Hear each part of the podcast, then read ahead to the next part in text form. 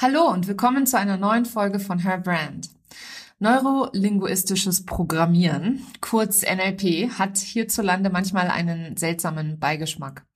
In den USA hingegen überhaupt gar nicht. Viele Coaches lassen sich in dieser Methode ausbilden und ich selbst habe sie auch im Rahmen meiner Transformational Embodiment Coaching Ausbildung näher kennenlernen dürfen.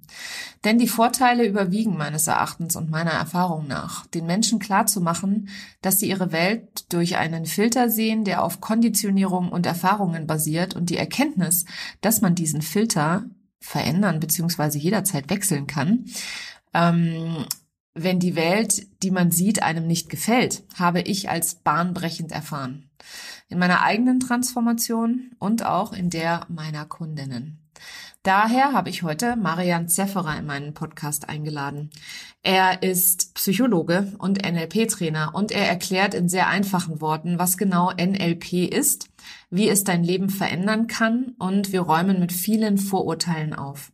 Egal, ob du abnehmen willst oder mit der Prokrastination im Business aufhören möchtest, dieses Interview wird dir viel, viel, viel Klarheit bringen und deine Augen öffnen.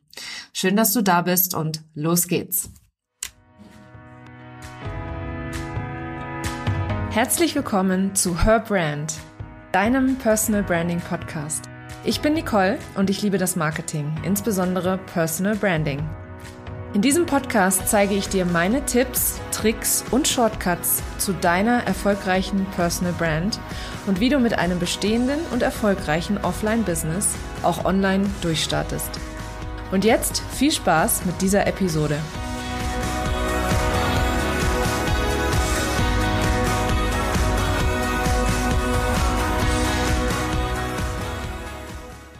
Hallo lieber Marian, ich freue mich total, dass du heute bei mir im Interview zu Gast bist in meinem Podcast. Stell dich doch sehr gerne einmal meiner Community vor. Ja, hallo, danke liebe Nicole, freut mich, dass ich hier sein darf.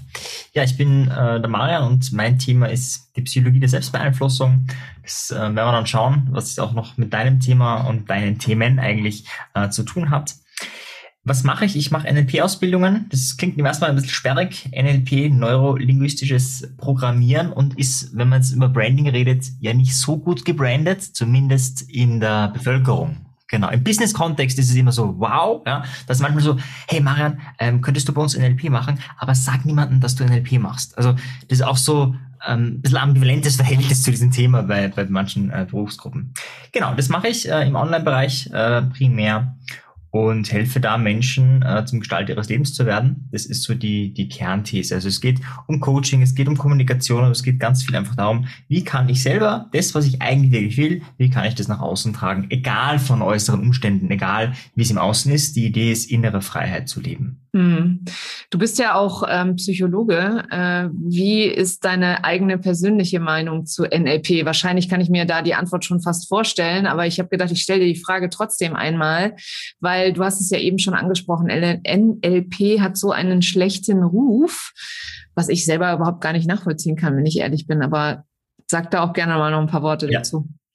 Ja, vielleicht ein paar witzige Anekdoten zum Thema Psychologie und NLP. Ich so, ähm, ich habe meine Masterarbeit geschrieben über einen Online-Rhetorikkurs. Da war die Idee, vor allem die Didaktik, wie muss es aufbereitet sein, didaktisch, damit es online funktioniert. Und meine, meine Idee war zu meiner, ähm, bei der Professorin, naja, ich äh, würde einfach NLP-Didaktik machen.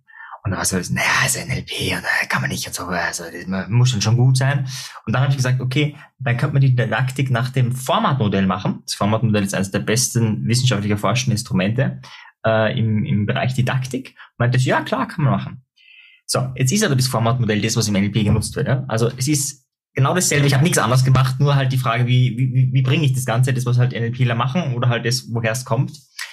Ähm, und das ist echt tatsächlich manchmal ein bisschen schwierig. Ich persönlich finde es ein, ein super Tool, ich finde es eine super Sache, obwohl ich schon nachvollziehen kann, wenn jemand so gar keinen psychologischen Background hat, gar nichts macht, nur NLP, dass das ein bisschen, wie soll ich sagen, sehr pragmatisch und wenig äh, mit, mit philosophischen Hinterbau oder so herkommt. Wobei ich mir denke, ist auch okay. Ne? Auch wenn ich mir denke, naja, auf der anderen Seite verstehe ich das schon, dass Menschen irgendwie so gern noch mehr haben als einfach nur die, die, die Anwendung, die Wirksamkeit. Und zu der Frage, ja, warum kommt das schlechte, woher kommt das schlechte Branding?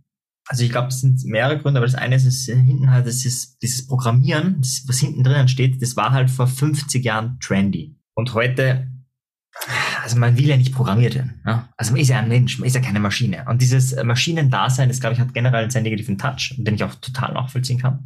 Und dann das gro der große Grund zumindest in Österreich war, dass halt einfach einige Medienverlage das Thema NLP mit dem Thema ähm, politisch rechts verbunden haben und da ganz viele große Artikel geschrieben haben. Und das war so, eigentlich würde ich sagen, der Todesstoß. Weil davor war NLP, also in den 90er Jahren war NLP on top, das war on vogue, das war wow, also wenn du irgendwas machst, mach NLP. Und dann, das war 2001, 2000, glaube ich, der Bericht. Daherum war es dann von heute auf morgen mehr oder weniger gegessen.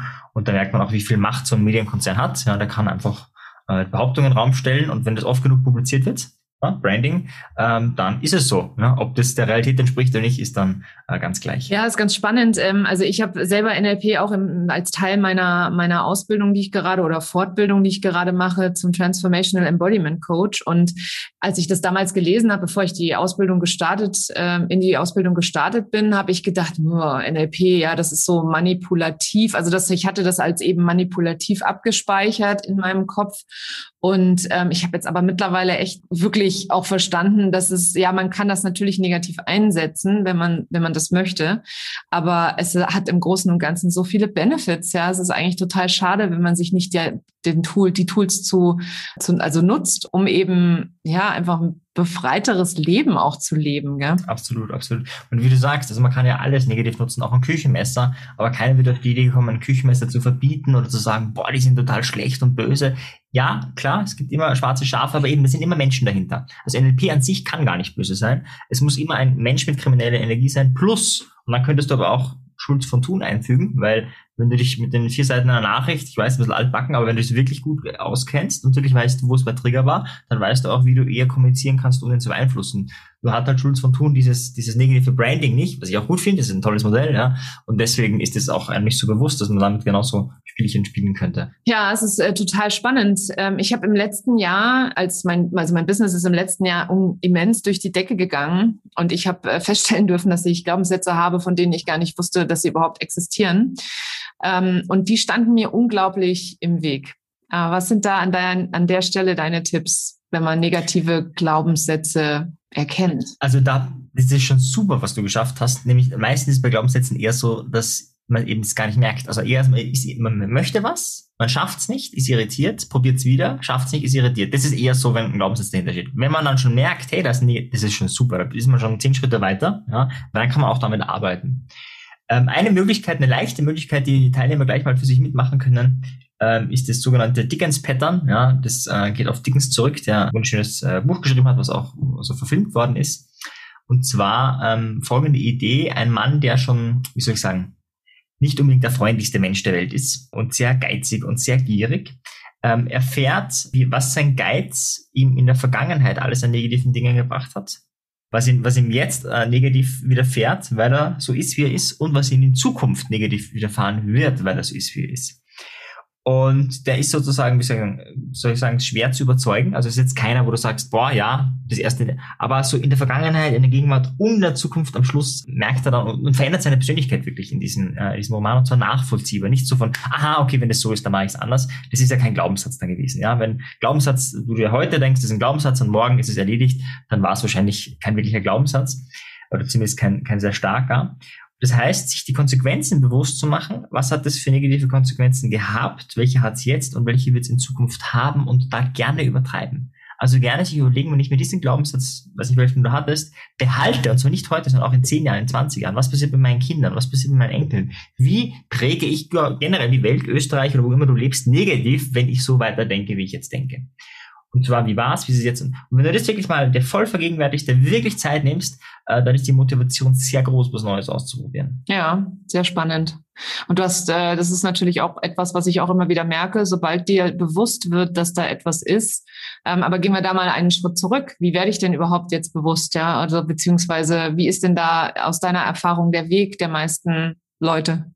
Es gibt zwei Möglichkeiten. Das eine ist halt mehr, sage ich, Zufall. Das heißt, die Leute buchen zum Beispiel eine NLP-Ausbildung oder eine Weiterbildung, die du gerade machst Und da ist halt das Thema Glaubenssätze, dann muss man das halt machen, dann beschäftigt man sich damit und dann kommt man drauf, oh, da ist ja was. Ja, das ist die eine Variante.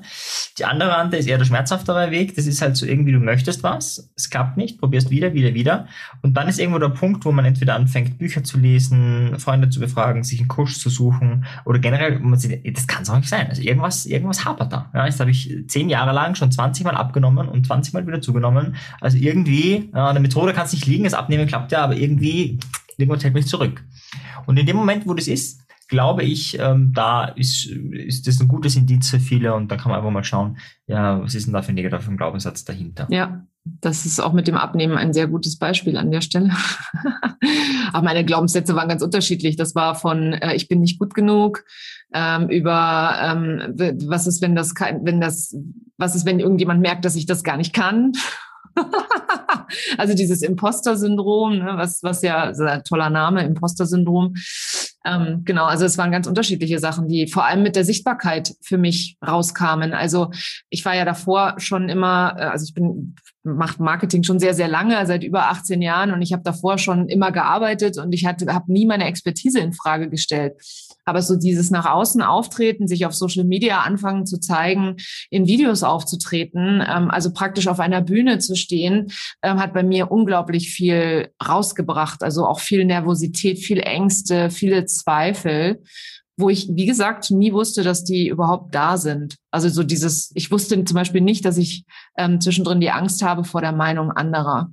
Ähm, das war mir nicht bewusst, bis ich angefangen habe, mich zu zeigen auf Social Media. Hm, ja, und da glaube ich, sprichst du was sehr Universelles an, weil das auch etwas ist, was rein evolutionsbiologisch in uns drinnen ist. Also grundsätzlich, also nicht, dass man jeder Angst vor Sichtbarkeit hat, aber grundsätzlich ist es mal sehr intelligent, äh, evolutionstechnisch, nicht immer alles nach außen zu bringen, ja, äh, weil man dann durchaus Nachteile haben könnte. Ja, weil dann haben die anderen die Informationen und so weiter und man selber äh, könnte ja genauso leer ausgehen. Äh, das ist der eine Punkt. Und der andere Punkt ist ja auch, dass wir in einer sehr, wie soll ich sagen, äh, debattenlosen Gesellschaft leben. Also da ist einfach schnell mal schwarz oder weiß, äh, böse oder gut, äh, rot oder grün, was auch immer, ja, also irgendwelche Gegensatzpaare. Und dieser Zwischenraum fehlt ein bisschen. Ich glaube, das spüren schon viele. Also ich, ähm, in anderen Kulturen ist es durchaus anders, ja, dass, dass da dieses ich sehe das jetzt so nicht ganz so dramatisch ist. Also ich glaube schon auch, dass das viele Faktoren sind, nicht nur die persönlichen, sondern auch das kulturelle, das gesellschaftliche, was auf uns, was da auf uns einwirkt. Und dass das ein, was ich so merke auch von meinen Klienten, ein sehr, sehr häufiges Thema ist. Ja, ja, ja ich habe mich tatsächlich erst äh, mit mir selber angefangen, also abgesehen davon mit der Sichtbarkeit, habe ich mich natürlich auch erst mit dem Thema Persönlichkeitsentwicklung angefangen, als ich Kinder bekommen habe, weil äh, Kinder zu bekommen war für mich so ein einschneidendes Erlebnis an der Stelle auch, weil ich ähm, eben gemerkt habe, dass dass viele Dinge, die ich so zu meinen Kindern plötzlich gesagt habe, das war, was meine Eltern zu mir gesagt haben, was ich überhaupt gar nicht ausstehen konnte. Und dann, da kam das erstmal alles so ein bisschen, wenn du dann plötzlich zu deinen Kindern sagst, jetzt ist Schluss. Oder weil ich Nein gesagt habe. Also auch so wirklich so, wo ich mir früher als Kind dachte, ja, genau. Und dann habe ich plötzlich genau diese Sätze auch gesagt. Das war für mich so der erste Moment, wo ich dachte, okay, da läuft so einiges im Hintergrund ab, was mich stark beeinflusst, was mir gar nicht bewusst ist. Ja, absolut, ja. Ja, Imitationslernen ist unglaublich mächtig. Das äh, trifft alle äh, Väter und Mütter. Da muss man durch, ja. Hm. Ja, das stimmt. Ja, und dann das nächste Thema, was mich gerne umtreibt, auch immer noch und immer wieder, ist das Thema Prokrastination. Die klopft regelmäßig an meine eigene Tür. Ähm, wie, wie genau spielt die Prokrastination da rein an der Stelle? Ja, also Prokrastination ist grundsätzlich mal ein tolles Muster. Also das ist eigentlich eine, eine super Sache. Also wenn du das hast, ist die Idee nur, es ein bisschen anders aufzunehmen. Also oft ist es so, dass man sich dann ärgert oder so. Und die Idee wäre eigentlich, ist zu fragen, was will mir die Prokrastination sagen? Äh, ich habe das mal in längerem Prozess durchgespielt und auch bei vielen Leuten, mache ich es einfach kurz, was ein Ergebnis sein kann. Also bei mir war zum Beispiel das Ergebnis zwei Gründe. Erstens, ich habe zu wenig Energie. Zweitens, also jetzt momentan einfach wirklich Energiezustand, körperlich, geistig, wie auch immer. Und zweitens, das zweite Thema, äh, was oft äh, da war, war eigentlich noch nicht so ganz hundertprozentig den Sinn dahinter zu sehen, warum ich das jetzt tue. Also einfach so von, von der Grundidee. Und dann macht es natürlich total Sinn, wenn man so prokrastinieren anfängt und einfach nur noch so halb die Sachen macht, ja, dann zu wissen, okay, entweder ich mache jetzt einen Powernap, dann kann ich auch wieder gescheit arbeiten, oder ich gehe laufen, ich mache was Körperliches, damit ich dann wieder gescheit arbeiten kann. Oder wenn es das andere Thema ist, sich wirklich zu fragen, kann ich es bleiben lassen? Ja, das wäre die eine Variante. Oder finde ich das Warum dahinter? Also das mal so, so von, von der Grundidee, ja, warum entsteht es überhaupt, da mal wirklich nachzufragen, was ist die Botschaft gerade? Ja? Und da ist fast immer eine Botschaft drinnen. Ja, also zum Beispiel ganz viele Leute in der Schule und im Studium prokrastinieren, aber nicht bei ihrem Lieblingsthema, bei ihrem Lieblingsfach, sondern die Sachen, wo sie wirklich sagen, es interessiert sie nicht, sie sehen keinen Sinn darin, sie brauchen es nicht. Der einzige Grund, warum sie es machen, ist, weil die Eltern sagen, man braucht es halt, ja, oder die Lehrer oder wer auch immer. Aber eigentlich ist da kein wirklicher Antrieb dahinter. Also eigentlich total verständlich, äh, voll logisch, voll normal. Wir haben halt eine Gesellschaft, wo das, wo dieses, dieses Regelwerk von außen so stark ist, dass das irgendwie so normal ist, aber eigentlich ist es überhaupt nicht normal, dass man sich ständig mit Dingen beschäftigt, die einen nicht großartig interessieren. Und das ist mal so der, der, der erste Zugang. Und dann, was kann man machen, wenn es, wenn das ähm, die, die nächste Frage gewesen wäre? Meine Lieblingsmethode ist tatsächlich, den Weg der kleinen Schritte zu gehen. Das heißt, ähm, meistens, fast immer, äh, ist es ja nicht so, dass uns nichts davon interessiert, sondern das Anfangen. Also wenn du gerade beim Staubsaugen bist und man würde dich mittendrin unterbrechen, wäre das für viele sogar ärgerlich, wenn sie sagen, hey, jetzt, jetzt habe ich eh gleich fertig, ja. Also jetzt, äh, jetzt sicher nicht, ja, jetzt lass mich, ja. Am Anfang, ja, würde man sich ganz, also bevor man anfängt, würde man sich ganz leicht verführen lassen, ah, da ist noch ein toller Podcast, den würde ich vorher noch gerne in Ruhe hören, oder irgend sowas halt, ja. Und die Idee ist genau das zu nutzen. Das heißt, ich rede mir ein, nee, nee, ich gehe jetzt gar nicht laufen. Ich ziehe mir nur mal die Laufschuhe an. Ich habe das äh, vor ein paar Tagen zum Beispiel gemacht, da war ich so aber ich denke, na, vielleicht bin ich ein bisschen krank. Vielleicht geht's mir heute nicht so gut. Normalerweise ist es immer so laufen, so voll fein, auch wenn es regnet und schüttet, aber da war echt so ah, energetisch, weil ich wenig geschlafen habe, war eher niedrig. Und dann habe ich gedacht, nee, das mache ich jetzt, ja, wenn ich das schon predige, dann mache ich es wirklich selber. Zieh mir die Laufschuhe an, habe nur den Müll rausgetragen, weil der musste halt rausgetragen werden, das war kein Thema. Und dann habe ich halt den Müll, Müll rausgetragen, halt den Sportklamotten und dachte ich, okay, naja, jetzt kann ich auch laufen gehen. Ja? Also für mich wäre es voll okay gewesen, wieder reinzugehen. Also ich nehme mir wirklich nur vor, in Laufklamotten den Müll rauszutragen. Mehr mache ich gar nicht. Der Rest ist fast immer ein Selbstläufer. Spannend. Funktioniert das nur, äh, wenn man vorher schon diese Gewohnheit immer wieder gemacht hat? Oder funktioniert das auch, wenn man neue Gewohnheiten starten möchte? Auch wenn man neue Gewohnheiten starten möchte, empfehle ich, so winzig wie möglich. Nein, nicht mit 20 Liegestützen anfangen, sondern mit einer einzigen. Bei einer denke ich mir, okay, das mache ich jetzt schnell. Ja, könnte ich jetzt während Interview schnell eine Liegestütze machen, das ist ja, mein Gott, das ist ja kein Ding. Ja. Bei 20 denke ich mir, boah, es ist anstrengend dann schwitze ich, das, das sieht man dann vielleicht unter den Achseln, ja, habe ich nee, lass mal das, na, das ist vielleicht. Und auch da die Idee, eben ganz klein anzufangen, weil dann wird es schneller zu einer Gewohnheit. Und wenn ich die Gewohnheit habe, jeden Tag eine Liegestütze zu machen, wenn ich von heute auf morgen das verdoppeln, vervierfachen, fünffachen, das ist viel, viel leichter, als wirklich wieder eine neue Gewohnheit zu starten. Das hört sich einfach an, würde ich sagen. Also ich muss ja sagen, ich mache ich mache alle zwei Tage Sport wie ein Uhrwerk, äh, seit vier Jahren jetzt zwei Jahren, vier Jahren, doch seit vier Jahren. Und ähm, für mich ist das halt einfach so eine Gewohnheit geworden. Für mich ist klar, dass ich alle zwei Tage aufstehe und als erstes am Morgen Sport mache und nichts anderes. Und mich wird halt auch immer wieder gefragt, wie ich das mache, wie ich das schaffe. Und ich so, das ist für mich kein Schaffen, sondern das ist halt einfach normal. Ja, so wie andere Leute morgens aufstehen und sich die Zähne putzen, mache ich halt im Anschluss an das Zähneputzen Sport. Und ähm, was ich aber interessant fand, was du eben gesagt hast, ist, sich zu fragen, was die Prokrastination einem sagen möchte. Das ist ein sehr, sehr wichtiger Punkt an der Stelle, weil ich habe natürlich erstmal, und ich weiß, dass es vielen meiner Kunden so geht, die gehen natürlich erstmal in die Selbst in, die, in die Selbst, in den Selbstzerstörung im Sinne von, ach, jetzt prokrastiniere ich schon wieder und ich kann mich nicht hinsetzen. Warum klappt das bei mir? Warum sieht das bei anderen so einfach aus und bei mir selber nicht? Es ist total schön, dann einfach auch oder einfach mal die andere Perspektive einzunehmen und zu sagen, okay, ähm, ich prokrastiniere jetzt. Was bedeutet das eigentlich? Ja, ist da irgendwas, ist das irgendwas, was ich beispielsweise lassen kann? Wie du eben gesagt hast, totales Aha-Erlebnis für mich. Man kann ja Sachen auch lassen. Man muss ja nicht einfach alles immer machen, nur weil irgendeiner sagt, dass man sie machen muss. Schon gar nicht, wenn man selber Unternehmer ist, ne, an der Stelle. Absolut. Ja, vieles weiß man gar nicht. Ich habe kürzlich jemanden gecoacht, der hat seit vier Jahren seine Steuererklärung nicht gemacht. also mega Prokrastinator, das war dann erledigt, am nächsten Tag habe ich es gemacht.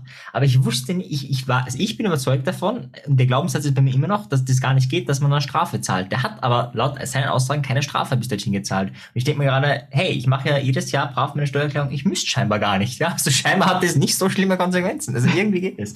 Man hat ja auch im Ausland und so Unternehmen, also vielleicht ist es dann irgendwie anders, aber wo ich dachte, ja, spannend, ja. Also ich hatte halt so den Topf, man muss das machen im Sinne, es geht gar nicht anders. Aber nee, also der hat auch, also er hätte dann eine Strafe gezahlt, wenn er dann nicht innerhalb von zwei Wochen nach, also nachdem er das äh, abgegeben hat, äh, alles noch nachgereicht hätte. Also da wäre dann sozusagen die erste Mahnung gekommen. Aber vier Jahre ist man erstmal kein Thema in Deutschland scheinbar. Wenn Und kannst du mir ganz kurz sagen, wie man das löst, wenn jemand vier Jahre lang prokrastiniert? Das ist ja schon wirklich. Ja, da haben wir tatsächlich ein eigenes Format im, im NLP. Format ist immer so ein Ablauf. Ähm, das Format heißt Pralini-Muster.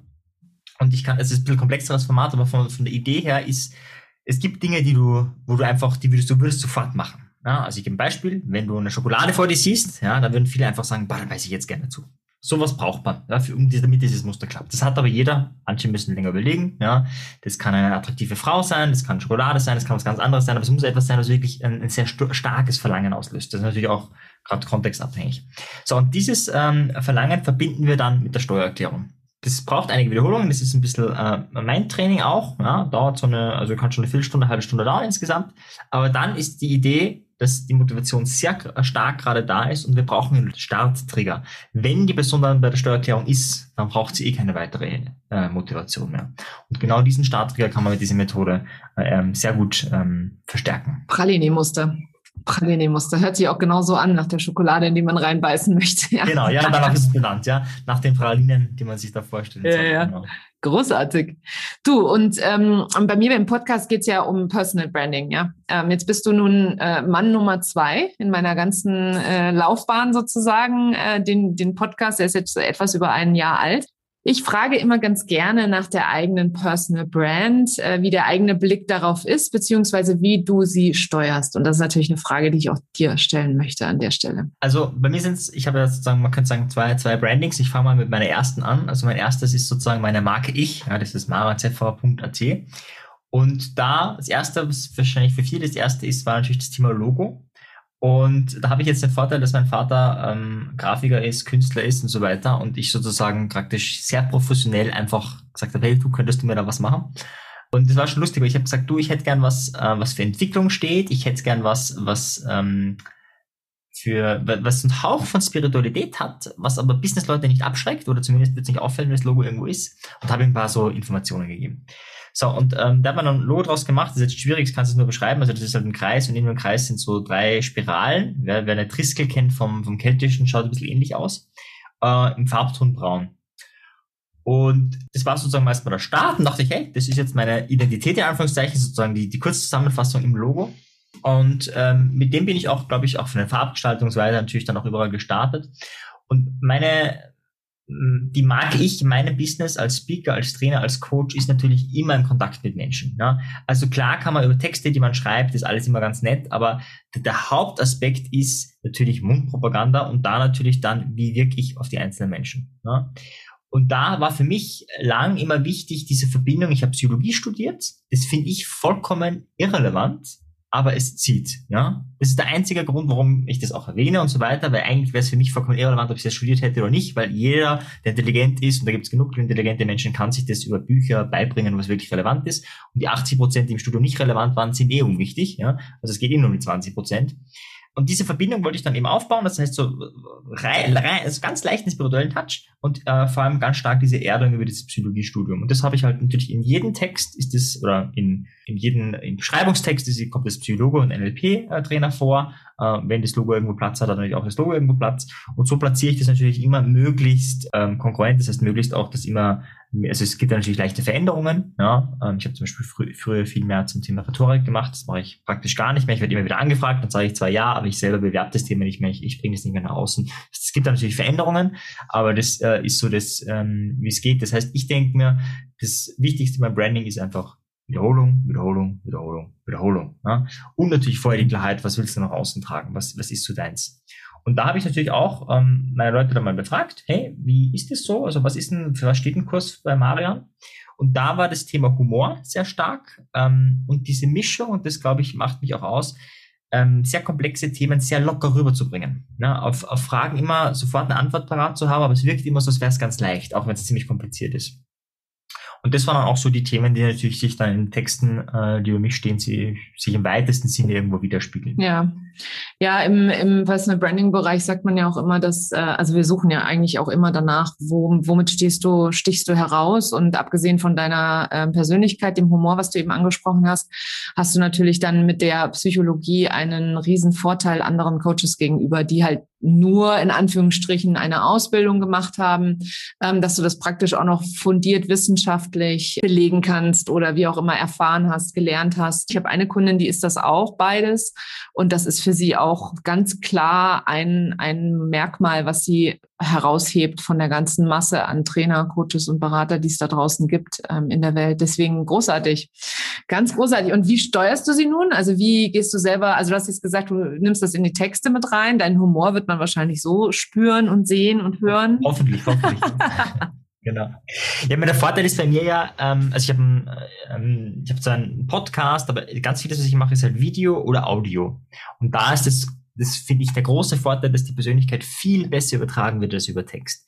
Das heißt, ich schaue natürlich immer wieder, dass ich auch jetzt in Interviews oder so äh, Themen reinbringe im weitesten Sinne, ähm, dass man einfach ein Gefühl für mich kriegt. Das ist aber, sage ich mal, nicht schwer, weil man, du bist der du bist, außer du verstellst dich, ja, und dann wird schwierig. Aber ansonsten, mein Gott, einfach ich selber sein. Ähm, klar, was ich auch immer habe, ist hier mein, mein roter Schal. Ja, ähm, das ist so, so eine Kleinigkeit noch. Aber wie steuere ich Also wie gesagt, überall, wo ich Anfragen bekomme, bekommen den Text von mir, die bekommen ähm, die, die Infos, das Material von mir, auch immer dasselbe Bild, wo auch immer ein Schal dabei ist. Und das ist so mein, mein Haupt, mein, mein Keyword. In der Ausbildung selber oder in den Seminaren, die ich mache, ähm, kriegen die Leute das eh mit. Und das Einzige, was man noch als Steuern äh, sagen könnte, ist natürlich, dass ich da, jetzt wo du mich gerade fragst, ich bin gerade so am, am Sprechdenken, ist, dass ich da natürlich auch immer wieder ähm, Beispiele bringe, ähm, so wie sie das in den Alltag einweben können und dass wenn es super funktioniert, kann man das ja auch anderen erzählen und so. Also so diese Marketing-Idee, ja, auch da noch ein bisschen mehr breite äh, Breitenwirkung hinzubekommen oder auch ähm, Übungen mitzugeben, die sie mit anderen machen. Ja, in dem Moment, wo sie mit anderen Übungen machen, hat für sie einen Vorteil, aber natürlich kann es natürlich sein, dass du sagst, boah, spannend, was machst du da eigentlich? Er sagt, du, ich mache da gerade einen NLP-Kurs bei Marian und so äh, die Idee, dass sich das auch mehr verbreitet. Ja, clever, sehr clever. Ja, also den ähm, NLP-Kurs, den packe ich auch auf alle Fälle mal in meine Show Notes, ähm, weil für alle, die jetzt zuhören und das gerne lernen möchten, ich möchte noch mal ganz gerne zurückgehen zu ähm, dem Thema äh, mit den mit den Glaubenssätzen wir haben es vorhin einmal kurz so ein bisschen angerissen, aber nicht, sind nicht wirklich in die Tiefe gegangen.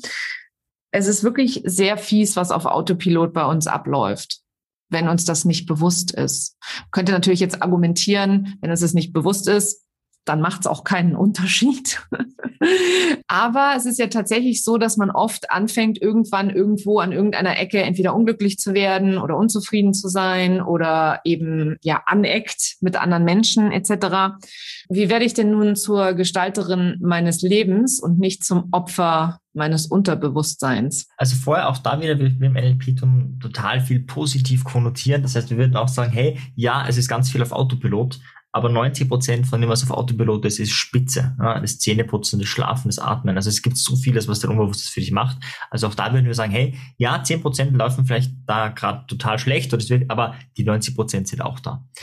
Das heißt, das ist eine Möglichkeit, die haben wir schon ein bisschen angerissen, ist natürlich neue Gewohnheiten zu etablieren. Das heißt wirklich die Idee, okay, jetzt bin ich so, wer möchte ich denn sein? Das wäre mal so die erste Frage. Und wenn ich sage, okay, ich möchte ein Mensch sein, der diszipliniert ist oder der nach außen austritt als, als, als ein Mensch, der diszipliniert ist, dann die Idee, okay, was könnte ich machen? Zum Beispiel täglich Sport, täglich meditieren, täglich schreiben an einem Buch, was auch immer. Äh, und dann die Idee, ähm, ja, sich eine Routine zu überlegen. Was könnte ich da ähm, äh, konkret machen? Und da auch wieder ganz klein anfangen. Fünf Minuten. Ja? Eine Minute, wenn es ist. Ja? Meinetwegen eine Minute täglich meditieren, besser als gar nicht. Und dann kann man ja auch steigern. Das wäre eine Möglichkeit. Wenn es jetzt darum geht, dass man so, wie soll ich sagen, ähm, destruktive Muster hat, ja, also Muster, die man, keine Ahnung, man isst zu viel Schokolade, man isst, ähm, macht, äh, ich sitze gern vorm Fernseher, ja, oder was hatte ich kürzlich, ähm, jemand ist Amazon einkaufssüchtig. Das fand ich auch ganz spannend, nämlich nicht einkaufssüchtig, sondern wirklich so dieses auf Amazon halt, ja. Also es könnte auch ein anderer Shop sein, ja. Aber, und da, das war in der Ausbildung, dachte ich, oh, das Thema müssen wir machen als Demo, weil, also das ist einfach für mich auch eine Genugtuung, ja. Da ein bisschen einen Schaden an großen Konzernen zu nehmen und einen Mittelstand ein bisschen zu fördern. Also auch wenn es minimal ist, aber dachte ich, ja, das ist ein tolles Thema. Das, das kann man hernehmen. Da haben wir ein bisschen eine komplexere Methode gemacht, aber runtergebrochen auf die einzelnen Elemente ist natürlich vorher sich mal bewusst zu werden, okay, was ist, was ist der Nachteil, wenn ich so weitermache wie bisher. Das hatten wir vorher schon mit dem Dickens-Pattern. Und wenn das mal ganz klar ist, dann sich zu überlegen, wie läuft denn das Muster ab? Normalerweise ist der Autopilot nämlich immer ziemlich gleich. Und das ist ein großer Vorteil. erstens mal, dass es abläuft, aber auch zur Unterbrechung. Das heißt, wenn der Autopilot, also wenn zum Beispiel jetzt, keine Ahnung, ein Flugzeug von äh, Frankreich nach äh, Wien fliegen würde, ja, und man würde das Flugzeug zwischendurch einfach mal um 90 Grad drehen und dann wird es alles andere gleich machen, dann kommt es eben nicht mehr in Wien an, sondern, keine Ahnung, Berlin oder irgendwo anders, auf jeden Fall nicht dort, äh, wo es ist. Und das heißt, eine Änderung irgendwo zwischendurch haut das ganze Muster durcheinander. Das geht dann einfach nicht mehr. Und das ist genau die Idee. Das heißt, eine Möglichkeit ist, eine Klassiker ist, eine Münze zu werfen. Ne? Zu sagen, hey, ich werfe eine Münze. Bei Kopf mache ich es gerade so wie immer. Bei Zahl probiere ich was Neues aus. Und jetzt ist es so, wenn ich mir das nur vornehme, hat es fast nie einen Effekt. Also wenn ich mir vornehme abzunehmen, wenn ich mir vornehme, das funktioniert meistens nicht, ja, weil das Muster einfach zu stark ist. Wenn ich aber ein neues Element einfüge, das heißt wirklich diese Münze werfe oder meinetwegen einen Würfel werfe oder meinetwegen einen Handstand mache, also es ist wirklich egal, was du da machst, dann wird das Muster durcheinandergewirbelt und dann habe ich so einen kurzen Moment der Entscheidung. Dann habe ich einen kurzen Moment, wo ich äh, nicht auf Autopilot bin, sondern wirklich wählen kann. Das heißt nicht, dass das immer gelingt. Nur von zehn Fällen gelingt es mir dann vielleicht in sechs Fällen. Und das ist dann schon der Beweis, dass du es in der Hand hast, dass du steuern kannst. Und wenn dir das eine Zeit lang von sechs von zehn Fällen gelingt, dann hast du nur noch vier Fälle und dann kannst du es auch da, wenn du es kontinuierlich machst, immer weiter steigern. Ich hatte das kürzlich äh, bei einer Klientin, die ist ein, äh, hat ein sehr hartes äh, Workaholic-Dasein. Ja? Also die ist einfach so arbeiten, arbeiten, arbeiten, arbeiten. Und sie meinte, sie wird gern frei, sie wird gern mehr äh, ins Loslassen kommen und ähm, war aber irgendwie nicht möglich und kein Ding. Und da habe ich genau das vorgeschlagen dann am Ende. Wir haben bisschen andere auch gemacht, aber dieses Münze werfen und an dem Kopftag soll sie noch härter arbeiten als bisher. Also das, was sie jetzt gemacht hat, ist einfach viel zu wenig. Sie soll viel härter arbeiten und bei Zahl kann sie sich richtig gehen lassen. Und sie meinte, ja, okay, das probiert sie aus.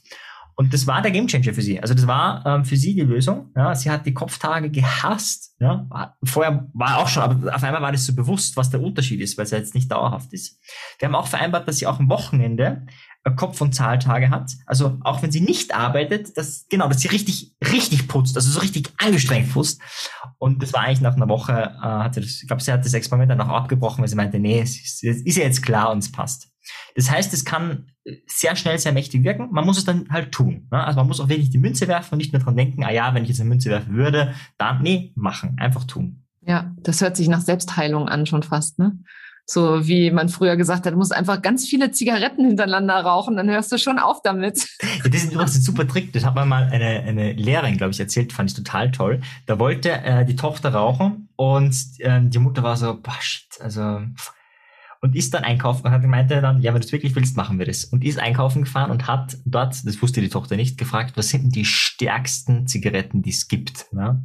Äh, und hat dann die stärksten Zigaretten, die es gibt, gekauft. Und dann war klar, Jetzt, heute Abend, rauchen sie gemeinsam dieses Päckchen aus. Was natürlich, wenn man es ein bisschen auskennt, ist Katastrophe. Da ist der übel hoch 10, ist der schlecht. Also, so geht es natürlich auch präventiv, ja, einfach gleich mal vorher einem neuen Muster einen Strich durch die Rechnung zu machen. Und so viele Menschen kämpfen mit dem Rauchen aufhören, ja. Oder mit dem Abnehmen oder mit dem regelmäßigen Sport machen. Und dabei ist es so einfach. Ja, wobei ich finde es auch gemein. Also ja, es ist einfach und gleichzeitig, es ist auch, ähm, wie soll ich sagen, es gibt immer beide Seiten. Also das ist auch ein echt ein Thema manchmal im Coaching, wenn dann Leute sagen, hey, jetzt habe ich mich zehn Jahre mit einem Muster herumgeplagt und jetzt haben wir hier ein, zwei Sitzungen gemacht, jetzt soll das weg sein. War ich jetzt zehn Jahre lang ein Idiot? Und in dem Moment ist natürlich wieder schwieriger, weil das kann natürlich ein Muster wieder zum Kippen bringen, weil da ist es besser, sich zu sagen, nee, ich war zehn Jahre lang kein Idiot, hat ja nur kurzfristig funktioniert, als äh, zu sagen, okay, ich war ein Idiot und jetzt habe ich zwar geschafft, aber eigentlich ist es ziemlich dämlich, ja. Das heißt, ich werde sehr achtsam mit der Sprache auch, auch was leicht und schwer angeht, weil das natürlich was sehr Subjektives ist und ähm, alles ist leicht, wenn man es kann, und alles ist schwer, wenn man es nicht kann. Das heißt, auch diesen Weg zu gehen, auch damit Achtsamkeit äh, zu gehen, glaube ich, ist eine ganz, ganz wichtige Sache. Ja, das gilt auch für sich selber tatsächlich, äh, wenn ich mit Kunden arbeite und äh, sie eben am Anfang mit der Sichtbarkeit Riesenprobleme haben und eben sich genauso wenig trauen, wie ich mich damals getraut habe, weil ich Angst hatte vor dem, was da passieren könnte. Einfach zu sagen, hör mal zu, sei lieb zu dir selber, ja. Also ich meine, ist halt noch kein Meister vom Himmel gefallen. Ist so ein blöder Spruch, aber der, der ist einfach so wahr an der Stelle. Rom wurde nicht an einem Tag erbaut, ja, und das ist noch kein Meister vom Himmel gefallen. Und ich fand das ganz cool ähm, mit der, wie hast du es genannt, die Methode der kleinen Schritte? Nee, du hast es nicht Methode genannt. Methode? Die Idee der kleinen Schritte oder das Prinzip der kleinen Schritte, ja. Das Prinzip der kleinen Schritte. Das ist halt, dass wir unterschätzen halt total, was wir auf Dauer äh, verändern können, wenn wir jeden Tag ein klitzekleines bisschen machen. Und jeder wartet, jeder jeder schaut immer nach großen Lösungen für seine großen Probleme, anstatt einfach mal in den Alltag zu schauen, was kann ich denn jeden Tag ein bisschen verändern. Also um, um, um da eine kleine Veränderung zu finden. Und da kommt wieder dein Flugzeug ins Spiel. Wenn du nämlich den Kurs eines Flugzeuges nur ein klitzekleines bisschen veränderst, kommt es auch woanders an, als da, wo es eigentlich hin soll. Absolut. Ein paar in den ersten Kilometer fällt es nicht auf, aber nach 500 Kilometern Ganz andere Stadt, Stadt, genau. Absolut. Ja, spannend. Super, super spannend. Marian, vielen Dank, dass du heute dir die Zeit genommen hast und in meinen Podcast gekommen bist. Ähm, ich packe euch natürlich äh, die, die, wie immer alle Kontaktdaten, alle Infos weiter und auch seinen Podcast in die Show Notes. Ähm, dann könnt ihr euch da noch auch mal ein bisschen weiter zu ähm, damit beschäftigen. Also ich finde es super, super spannend, was man bei NLP alles, also was ich bei über NLP gelernt habe und was es, was ich über mich selber lernen durfte. Ja, vielen Dank nochmal, dass du heute bei mir zu Gast warst und dir noch einen schönen Tag. Dir auch. Vielen lieben Dank, liebe Nicole. Sehr schön, da waren mal ein paar ganz neue Fragen dabei. Es freut mich sehr. Danke dir. Das war sie, die heutige Episode von Her Brand. Wenn sie dir gefallen hat und wenn du gerne anderen weiterhilfst, dann teile diese Episode auch mit Unternehmerinnen, die meine Tipps und Inhalte ebenfalls gebrauchen können. Wenn du den Podcast in deiner Community teilst, dann vergiss nicht, mich zu verlinken. Vielen Dank, dass du heute dabei warst und bis zum nächsten Mal.